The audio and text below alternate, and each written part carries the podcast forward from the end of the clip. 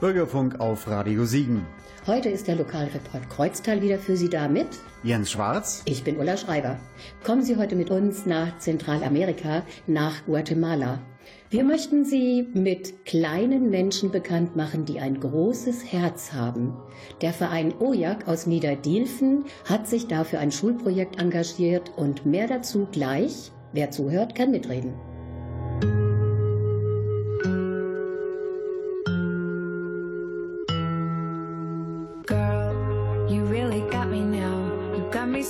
Don't know what I'm doing. Girl, you really got me now. You got me so I can't sleep at night. Girl, you really got me now. You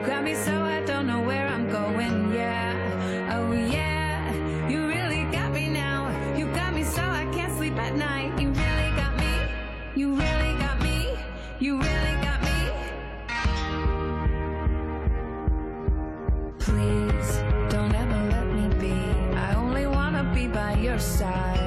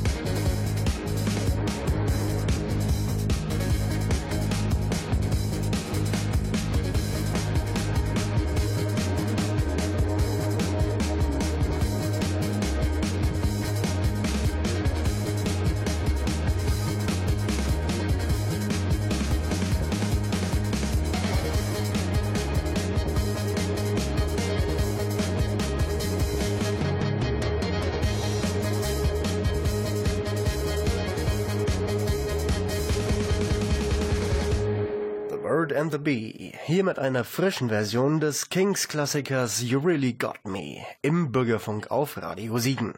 Heute geht's um den Verein OJAK. Was es damit auf sich hat, erzählen uns jetzt unsere beiden Studiogäste. Bei uns sind Justus Zelimba und Erik Büdenbender und ihr beide stellt euch bitte selber vor. Ja, mein Name ist Erik Büdenbender. Ich bin 20 Jahre alt. Im Moment bin ich Student und vor einem halben Jahr ungefähr bin ich wiedergekommen aus meinem FSJ in Guatemala, wo ich in der Familie gelebt habe und in der Schule gearbeitet habe. Mein Name ist Justus Zilimba, ich bin 21 Jahre, gerade auch Student und ich habe das gleiche gemacht wie Erik. Ja, schön, dass ihr da seid. Wir freuen uns sehr, dass das geklappt hat. Was bedeutet eigentlich OJAK? Ist ja eigentlich ein relativ seltsamer Name. Wir kommen darauf von einem Café in Thésée. Thésée ist ein Wallfahrtsort in Frankreich, kommt von einem Mönchskloster und dort gibt es immer ein Café für die ganzen Leute, die da hinkommen, das heißt Ojak. Der Name kommt aber nicht aus Frankreich, sondern eigentlich aus Bolivien. Das ist ein Name von einem indigenen Volk dort und bedeutet so viel wie alles ist möglich. Und das ist auch der Slogan von Ojak, Todo es posible, also alles ist möglich auf Spanisch. Darum geht's. Wie seid ihr ausgerechnet dazu gekommen, in Guatemala euer freiwilliges soziales Jahr zu machen? Ja, also ich bin primär über Justus darauf gekommen. Justus Vater arrangiert sich schon seit langem für Ojak und er hatte schon, glaube ich, seit er ein Kind ist den Traum, irgendwann mal mitzukommen nach Guatemala und dass es dann ausgerechnet ein Jahr war, habe ich mich jetzt auch nicht drauf eingestellt, es war jetzt das erste Mal. Ich fand es sehr gut und das Land und die Kultur ist super interessant in dem Teil der Erde. Und ja. du? Mein Vater war da früher, meine Mutter war dort auch und also seit ich klein war, wurde ich immer mit herangezogen. Es gab viele Geschichten, es gab viele Seminare von Ojak aus und daher bin ich damit aufgewachsen und es war immer ein Kinderwunsch von mir, nach Guatemala einmal zu fahren und damit ist er halt eigentlich wahr geworden. Wir haben uns dann zusammengesetzt mit meinem Vater und haben probiert, das irgendwie auf die Reihe zu bekommen, dass es funktioniert, weil da mussten ein paar Hürden übersprungen werden, um dieses Jahr möglich zu machen. Gut, bevor wir dazu kommen, zu dem ganzen Jahr, wo ihr in Guatemala wart, wollen wir kurz was wissen über den Verein OJAK. Wie hat alles angefangen? Ja, das hat vor ungefähr 30 Jahren angefangen in Niederdiefen. Es gab damals einfach ein kleines Café, das hat mein Vater mit ein paar Freunden gegründet. Das war das eine Weltcafé. Eigentlich sollte nur gespendet werden oder sollte auch aufgeklärt werden für die Menschen, dass wir in einer Welt leben und dass es nicht eine dritte Welt gibt und eine erste Welt, sondern dass es quasi alles zusammen ist. Wurden dann mal Vorträge gehalten über verschiedene Projekte auf der ganzen Welt und es gab dann auch ein eine Welt Fußballteam. Dann wurden dann immer Turniere in Diefen abgehalten und es gab dann auch immer irgendwie Apfelsaft und schöne Getränke von irgendwelchen Bauernhöfen von der Umgebung. Da war ich noch lange nicht geboren, aber es wurde mir das mal erzählt, als ich klein war. Und wieso es dann irgendwann Guatemala geworden ist, das lag eigentlich daran, dass viele Mitglieder von OJAK, als es dann immer mehr wurden, es war dann irgendwie eine große Gruppe und die wollten halt irgendwann auch sagen, okay, wir möchten nicht immer nur irgendwie Geld sammeln und spenden. Man weiß auch nie genau, wo es genau hinkommt. Wir möchten auch selbst daran teilhaben. Wir möchten selbst den Leuten vor Ort auch zeigen, dass man präsent ist und nicht nur irgendwie ein Land, was auf einem Zettel draufsteht, was denen das ganze Geld überreicht, sondern möchte eigentlich zusammenleben. Man möchte dieses eine Welt-Ding auch wirklich durchsetzen. Vielen Menschen war dann irgendwie dieser spanische Sprache sehr sympathisch und Mittelamerika ist den Menschen einfach sehr schön rübergekommen. Man dachte, okay, das kann auch eigentlich gut sein. Da haben sie sich umgeguckt nach Projekten, die man dort machen kann. Und ja, da gab es halt alles Mögliche, was auch schon vorher angeschlagen wurde von anderen Projekten. Zum Beispiel gab es da irgendwas, wo man Fensterläden streichen konnte, aber das klang dann doch nicht ganz so sympathisch und man ist dann auf Esperanza gestoßen. Das ist eine andere Organisation, die ein Jahr älter ist und die schon vorher quasi mit unseren dortigen Kontakten die Arbeit aufgenommen hat und so fing alles an. Esperanza ist einer der Projektpartner von OJAK, richtig? Genau. Also die wurde quasi ein Jahr früher von Udo Becker, auch ein guter Freund von OJAK und von den Projektpartnern vor Ort, gegründet und die machen im Grunde genau das Gleiche und da wir halt genau das Gleiche machen, haben wir irgendwann gesagt, wir legen das zusammen, wir haben die gleichen Seminare, weil man muss ja nicht alles doppelt gemoppelt machen, an einem gleichen Ort die gleichen Projekte subventioniert und ja, nur der Spendentopf ist damit einfach ein bisschen größer. Gut, Stichpunkt Spenden. Ihr seid ja auf Spenden angewiesen und freut euch natürlich über Spenden. Wie kann man das machen? Bitte jetzt keine Bankverbindung, sondern ja, wie man das macht. Also man kann ganz einfach auf unsere Website gehen, die ist ganz einfach OJAK, also O-Y-A-K, die Schreibweise ist ja sehr kompliziert, ojak.de und dort findet man direkt quasi einen Link, wo man auf die Bankverbindung kommt. Das wiederholen wir nochmal zum Schluss. Kann man euch noch auf eine andere Art und Weise unterstützen? Ja, ganz wichtig ist ja für uns, wie gesagt, nicht unbedingt das Geld, sondern der eine Weltfaktor, dass man probiert, aufmerksam zu machen. Wir sind halt alle zusammen auf diesem Planeten. Man kann zum Beispiel sich an uns wenden, auch über die Website, über Facebook oder Instagram, da sind wir überall vertreten. Und wir geben sehr gerne Vorträge an Schulen, irgendwelchen Einrichtungen, die für uns halt auch sehr wichtig sind, weil wir auch viele Menschen erreichen möchten. Das heißt, wenn irgendwer Interesse an diesem Thema hat, kann sich gerne bei uns melden und wir probieren dann alles Mögliche, um ja, zu euch zu kommen. Genau. Und es gibt noch eine Sache. Aber natürlich können sich auch Jugendliche und auch Erwachsene bei uns melden, die daran interessiert sind, in den Projekten vielleicht teilzunehmen und auch mal in das Land zu reisen. Auch wenn es für ein Jahr ist oder vielleicht auch nur ein paar Monate, da gibt es Möglichkeiten. Ja, und alle, die jetzt unsere Radiosendung hören, Ihr könnt ja hören, wie klasse die beiden erzählen und da ist bestimmt der ein oder andere Verein oder Organisation, die gerne einen Vortrag von den beiden haben möchten. Also bitte auch auf der Website schlau machen, wie ihr Kontakt aufnehmen könnt.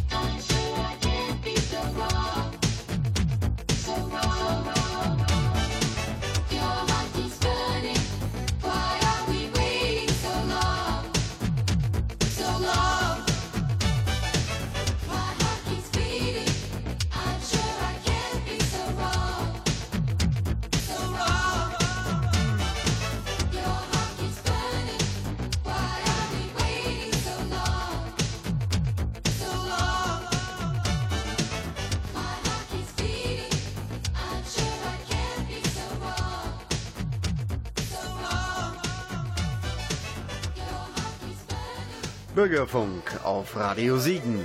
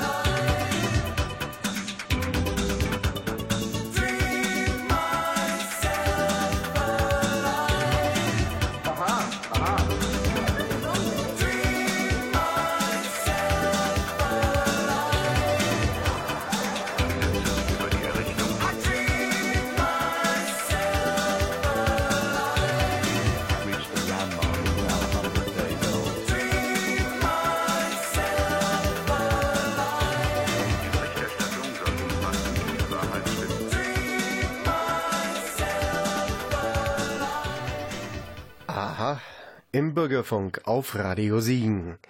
Und ein Aha-Erlebnis hatte wohl auch Ulla Schreiber, als sie Zeitung las.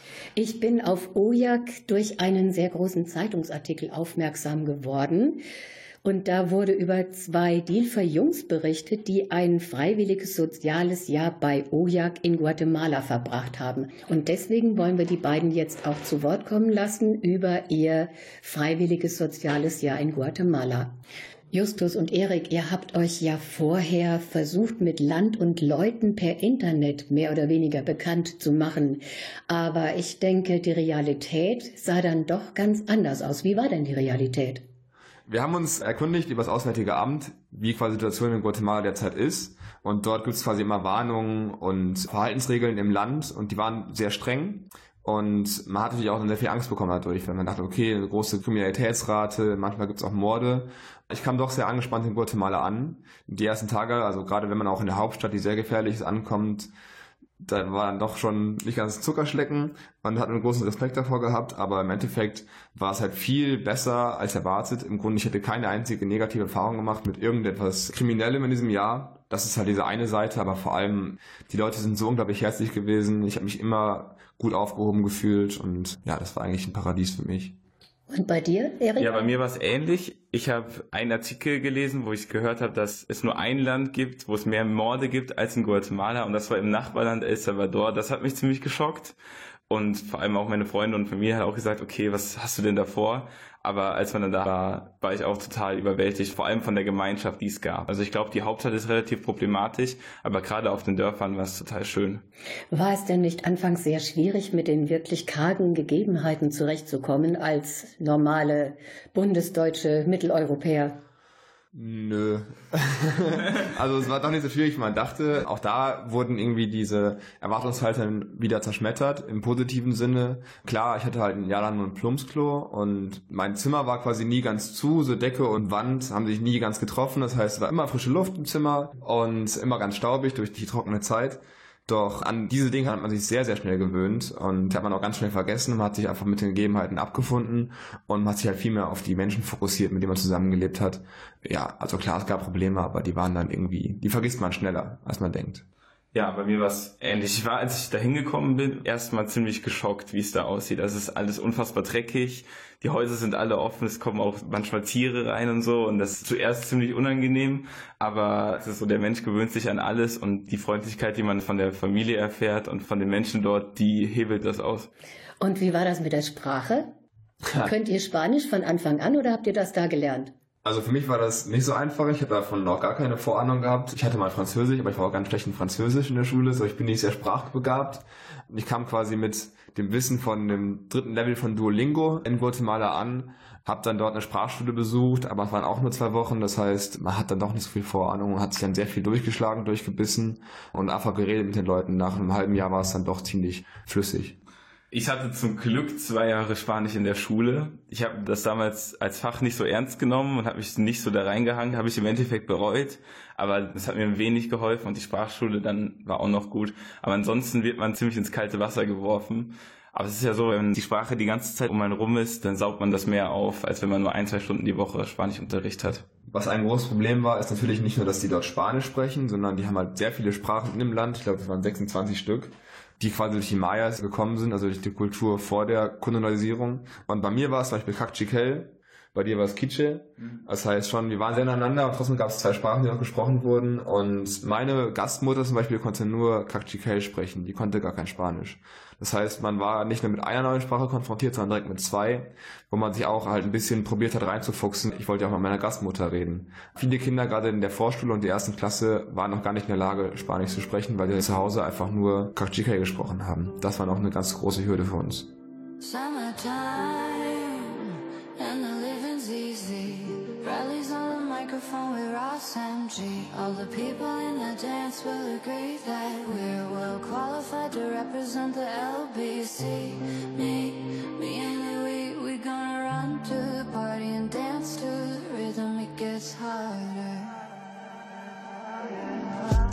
Me and my girl,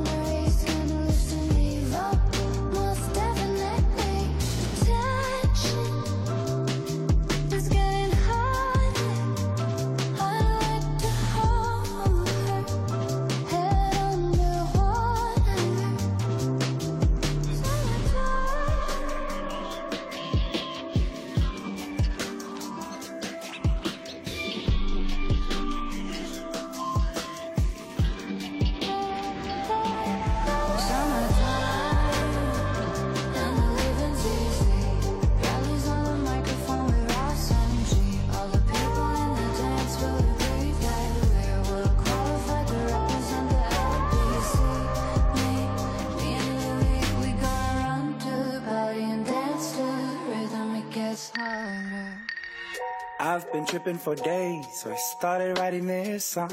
Didn't see you for a while, as you off the grip for yourself. Had to come back from this. I've fallen off, I'm not sliding. Don't wanna feel like I'm greedy. Oh, insist that it's easy for me, for you, for us. If you must, I will trust.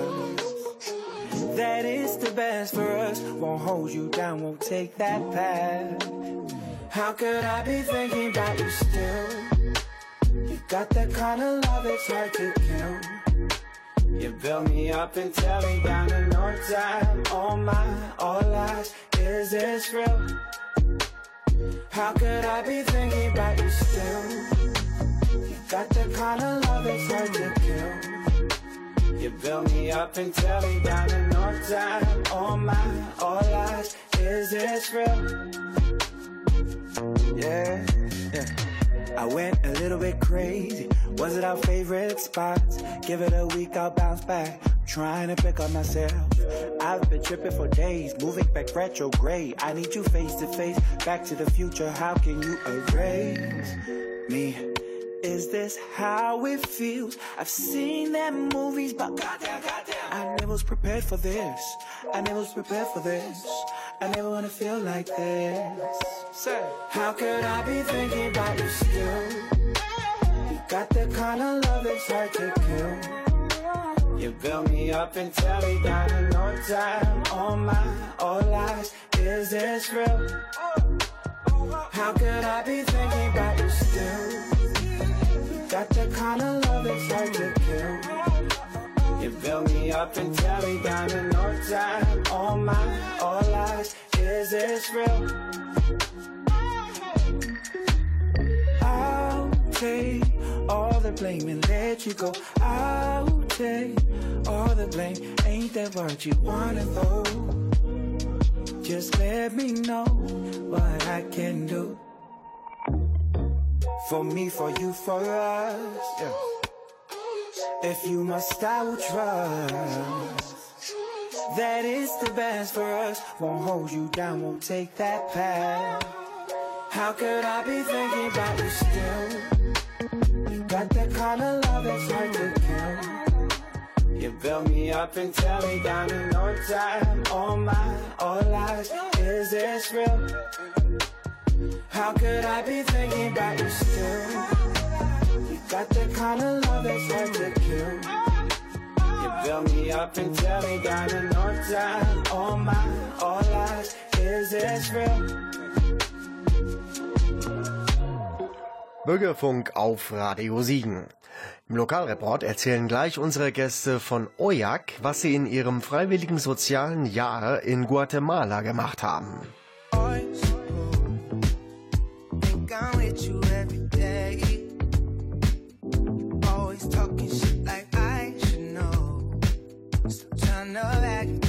okay.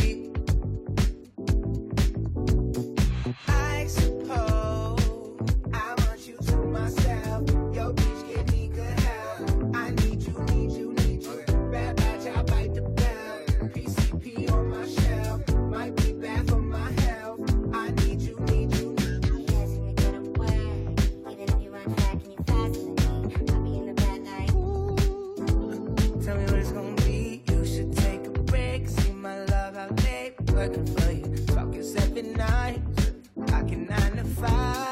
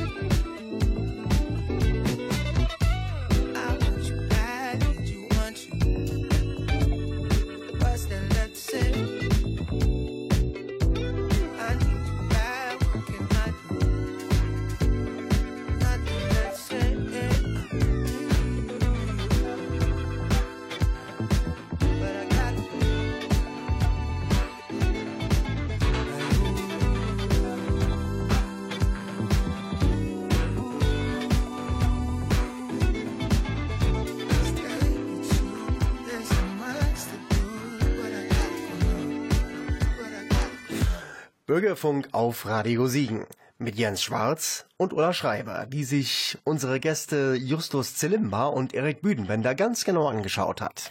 Wenn ich euch zwei so vor mir sehe, wart ihr ja in Guatemala richtige Exoten und für die Maya früher wärt ihr ja schon Götter gewesen. Die Menschen in Guatemala sind ja eher klein und ja dunkelhäutig, so circa 1,60 und ihr bezeichnet sie liebevoll als kleine Menschen mit großem Herzen. Warum? Schildert doch jetzt mal euren Aufenthalt in den Gastfamilien. Ja, es war schon ziemlich besonders. Ich bin überall immer der Größte gewesen. Es kam auch ab und zu mal vor, dass Leute einfach auf der Straße so gefragt haben und ein Foto mit mir machen konnten, gerade im Dorf weil das schon ziemlich exotisch ist. Ich glaube, meine Gastmutter ging mir ein bisschen über die Hüfte. Sie ist nochmal besonders klein. Also wenn man sie sieht, ist ein total lieber Mensch. Sie ist immer am Lachen, immer irgendwo am Rumrennen und am Arbeiten. Man merkt das klar an den Lebensumständen, wie arm sie sind und wie sehr sie trotzdem helfen wollen. Sie haben sich total für mich interessiert. Sie wollten immer wissen, was ich mache und fanden das total interessant und haben sich total damit beschäftigt. Obwohl sie so wenig haben, konnten sie so viel geben. Und so habe ich das gemeint. Mein Gastvater war der Mariano und der war der Kleinste in der Familie, obwohl er das Oberhaupt quasi war. Er hat mich halt ganz tief in diese Familie reingeschlossen. Die haben mit mir alles geteilt, ich wurde auf alle Feste mitgenommen. Also das ist eine riesengroße Familie, muss man sich mal vorstellen. Der Mariano war jetzt 60 Jahre alt, der hat zehn Kinder gehabt.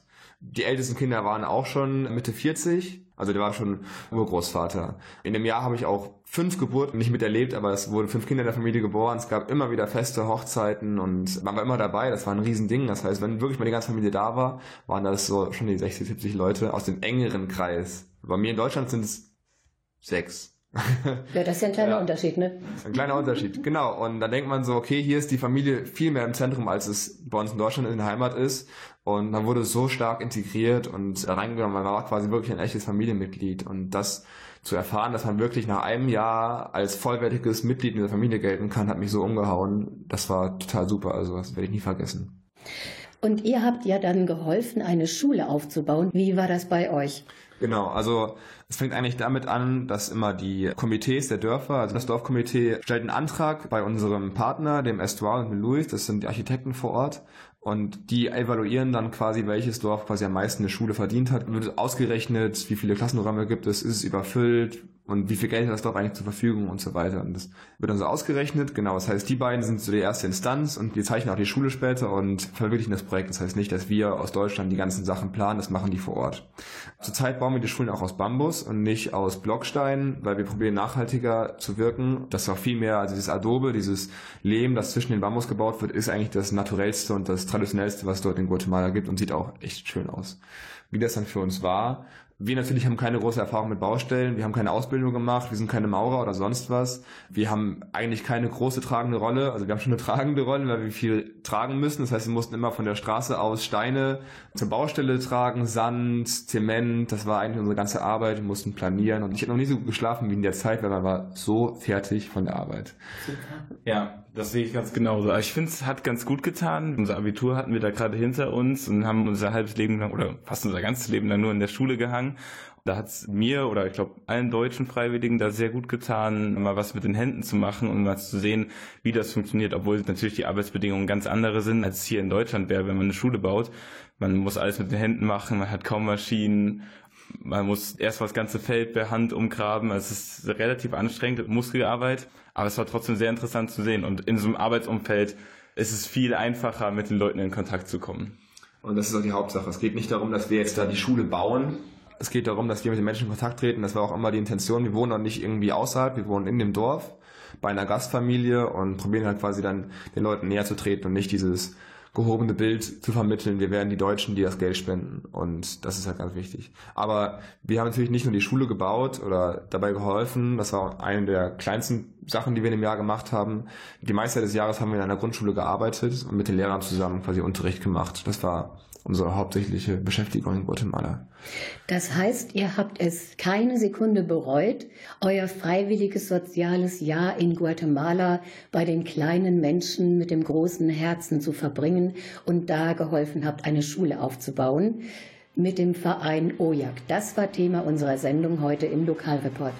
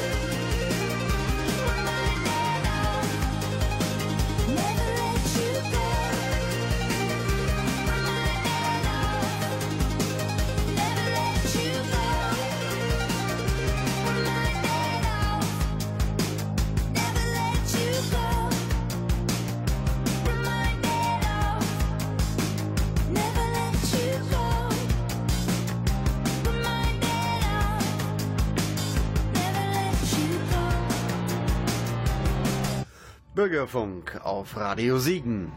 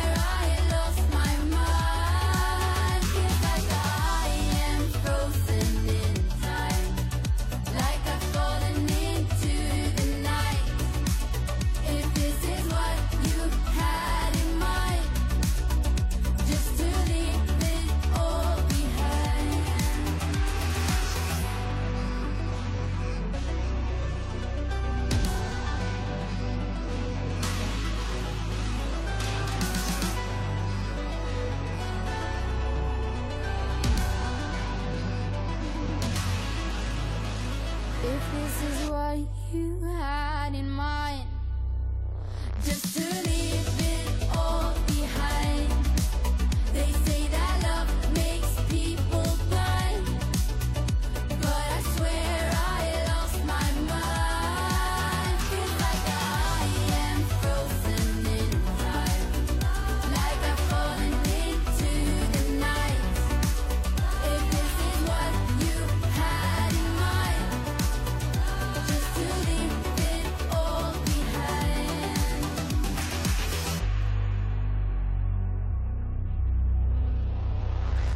Bones von Moika im Bürgerfunk auf Radio Siegen. Heute hörten wir viel über den gemeinnützigen Verein OJAK und dessen Schulprojekte in Guatemala. wo die Menschen klein sind, aber ein großes Herz haben. Noch mehr Informationen dazu finden Sie auf der Webseite von OYAK. O-Y-A-K, also oyak.de. Ja, vielen Dank euch beiden für die eindrucksvolle Schilderung und wir wünschen euch und dem Verein OJAK für die Zukunft alles Gute. Dank fürs Zuhören und Tschüss sagen Jens Schwarz und Ulla Schreiber. Nada. Hold on a minute, a storm is passing by. Don't try to win it, this is my paradise.